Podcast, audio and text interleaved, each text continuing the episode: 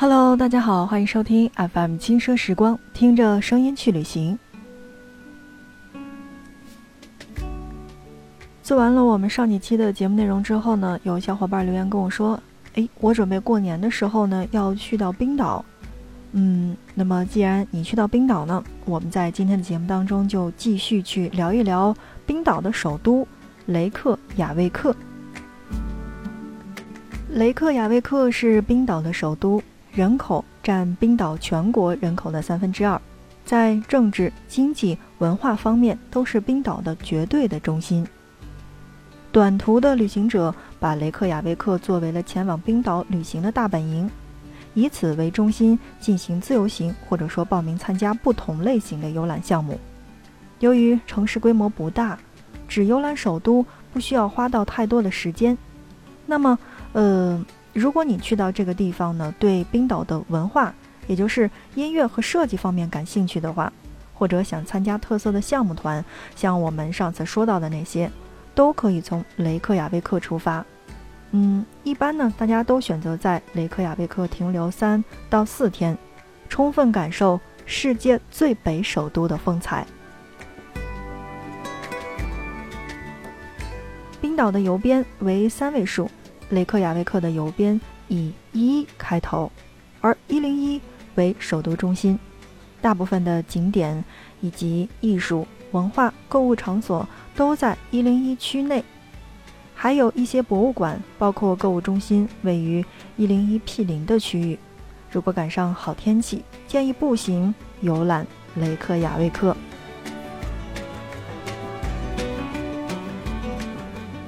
如果你要问到很多去到的人雷克雅未克究竟是什么样子的话，那他们一定回答你说，跟纽约、巴黎这些国际化的大都市，或者哥本哈根等北欧地区的其他的国家的首都相比。雷克雅未克的确是太小，而且也太简单了吧，没有大城市的繁华与流光四溢，所以对于一部分都市人群来说，雷克雅未克显得过于朴素，缺少娱乐性，甚至有一丢丢无聊。但在深入了解之后，你就会发现，无论是冰岛还是袖珍的雷克雅未克，都充满了重重的惊喜，使人。无法割舍。这里的天气变化莫测，在不同的季节，一天之中不同时间也会呈现出不同的形态与色彩。天气好的时候，沿海边出去走走，或者和朋友去郊外转转；天气不好的时候，可以挑选自己喜欢的咖啡店、酒吧，享受休闲时光，或者与朋友小聚。在这里，似乎只有时间是不够用的，而没有无事可做的感觉。每个城市的魅力都需要用心去发掘，而雷克雅未克的美和精髓，不在固定的物质规模，而在于其流动的美和立体的文化生活当中。如果同样你也在你休息的这段时间当中呢，准备去到冰岛的话。那么，你的第一个落脚点一定是首都雷克雅未克。那我一定推荐你在有限的时间之内要去到托宁湖以及哈尔格林姆斯大教堂。托宁湖位于雷克雅未克的市中心，有众多的鸟类栖息，尤其在秋冬季节会有很多很多的天鹅于此湖面上。晴天时景色非常的美。很多当地的居民喜欢带着孩子到湖边去散步，喂野鸭，去喂天鹅。你也可以带些面包过去，那么但一定要注意合理的去喂食，不要对鸟类造成伤害。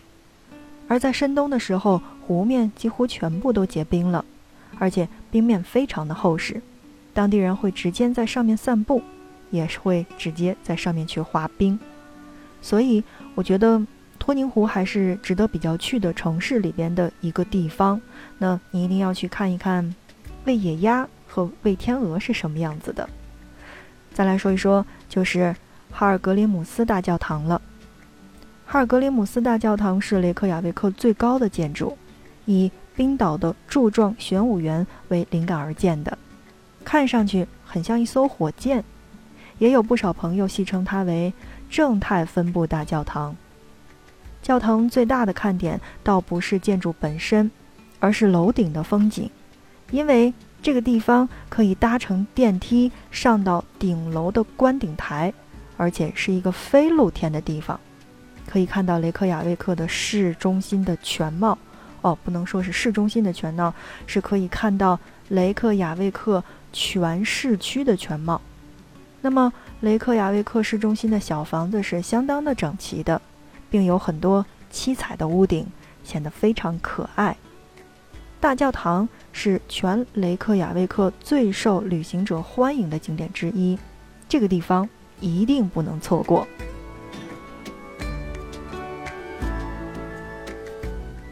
好的，正在收听到的是 FM 轻奢时光，听着声音去旅行。在今天的节目时间当中呢，让我们一起了解到的是冰岛的首都雷克雅未克。现在我们来说一说雷克雅未克市区的这些景点。如果你去到那里，你有可什么样的地方是要必打卡的、必拍照的呢？说完了前面的两个，我们再来说一说另外的一个地方，叫做旧港。旧港地区是雷克雅未克观鲸以及观鸟的旅行团的基地，停泊着呃众多的大小、颜色还有用途各异的船只。那么船边还有包括餐厅、咖啡店、纪念品店等等在内的一系列色彩鲜亮的小房子，在晴天的时候，你可以看到映射在湖面上的天空、城市、山脉，所以非常非常的漂亮。此外，在几家紧邻海边的餐厅，也可以吃到海鲜，一起去看海景。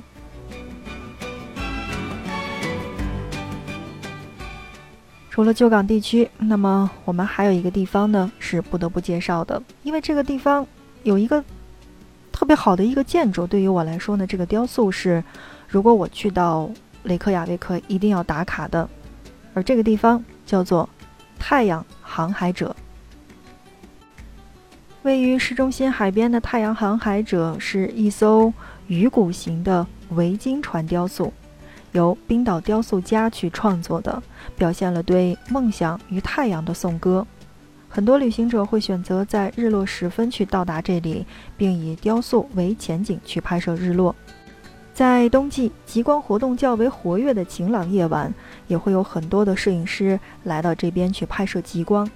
不过，这样的一个地方呢，路灯的光污染呢是比较严重的，不是最理想的极光监测地点。但是没有什么，因为在雷克雅未克其实还有很多值得我们去打卡的地方，比如说哈帕音乐厅与会议中心。这个地方呢是建于2001年，那么是雷克雅未克海边的一座新地标，全玻璃外观的建筑呈不规则的造型，在晴天或者说日落尤为的漂亮。建筑内部也非常的有看头，靠近海边的一面呢装着七彩的玻璃。从内向外望进去呢，景致呢是十分的特别的。这里有多个音乐厅，除了古典乐舞台表演，还有很多的流行乐的大型表演也会在这个地方举行。此外，每年还有多个大型的会议以及音乐文化类型的节日也会在这里举办。那就要看你来的这个时间段是不是会有这些活动了。再来说一说。呃，我之所以去介绍冰岛，就是因为我看了一档综艺的节目，而这档综艺节目当中出现的另外的一个地点呢，叫做蓝湖。蓝湖温泉呢，呃，水富含量呢是有很多的这个硅，其不透明的淡蓝色的湖水呢，呈现出了牛奶的质感，加之周围的黑色火山岩呢，就比较漂亮了。不管是晴天还是阴天。这里都会如仙境一般。排除路程的时间，大部分的旅行者会在蓝湖停留两个小时左右。而从雷克雅未克前往蓝湖的车程大概是五十分钟。从凯夫拉维克机场前往蓝湖的时间大概是二十分钟。价格方面的话，蓝湖虽比冰岛的其他的温泉贵出一大截，但绝对值得去体验。说了这么多，那么我们用三期的内容给大家来介绍到了冰岛的这些地方。那肯定我们的听众就要问了，嗯，那我们怎么去安排在雷克雅未克或者在冰岛的时间呢？那么在下面的时间当中，让我们来说一说，如果你选择的是城市文化观光的半日游或者一日游的话，那你的第一个前往的地点应该是哈尔格林姆斯大教堂，然后呢，再去到托宁湖旧港。包括我们刚才说的哈帕音乐厅与会议中心，然后最后到达太阳航海者。因为在这个路线当中呢，你可以观测到很多的呃沿路的两个博物馆，可以根据你的时间去添加进去。然后，如果你是自然的两日游的话，那我建议你是雷克雅未克市区的半天，加上露天博物馆的半天，呃蓝湖的半天，以及。黄金圈的半天，因为对于总行程时间较短，只能在首都停留两天左右的旅行者来说呢，可以将首都风采与自然景观相结合。在城市文化观光结束之后呢，便可以乘坐巴士或者自驾前往郊区的亚伯亚露天民族博物馆了，体验传统的维京生活与风土人情。第二天，为了多体验一些美景的话，就可以去到我们刚才说的蓝湖，或者说黄金圈儿，去紧凑的结合在一起。当然，除了自驾，也可以去参加当地的蓝湖与黄金圈一日游的旅行团的项目。好的，亲爱的朋友们，那么我们今天的节目就到这儿，跟大家说再见了。不知道这一期的节目。是不是你想要的呢？如果你比较喜欢的话，那么就欢迎你点击下面的小心心。嗯，同样呢，也欢迎你的转发以及订阅。如果你有什么样的意见和建议的话，欢迎给我们留言。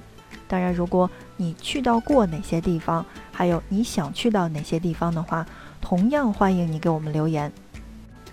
那我们今天的节目到这儿就跟大家说再见了，我们下一期不见不散。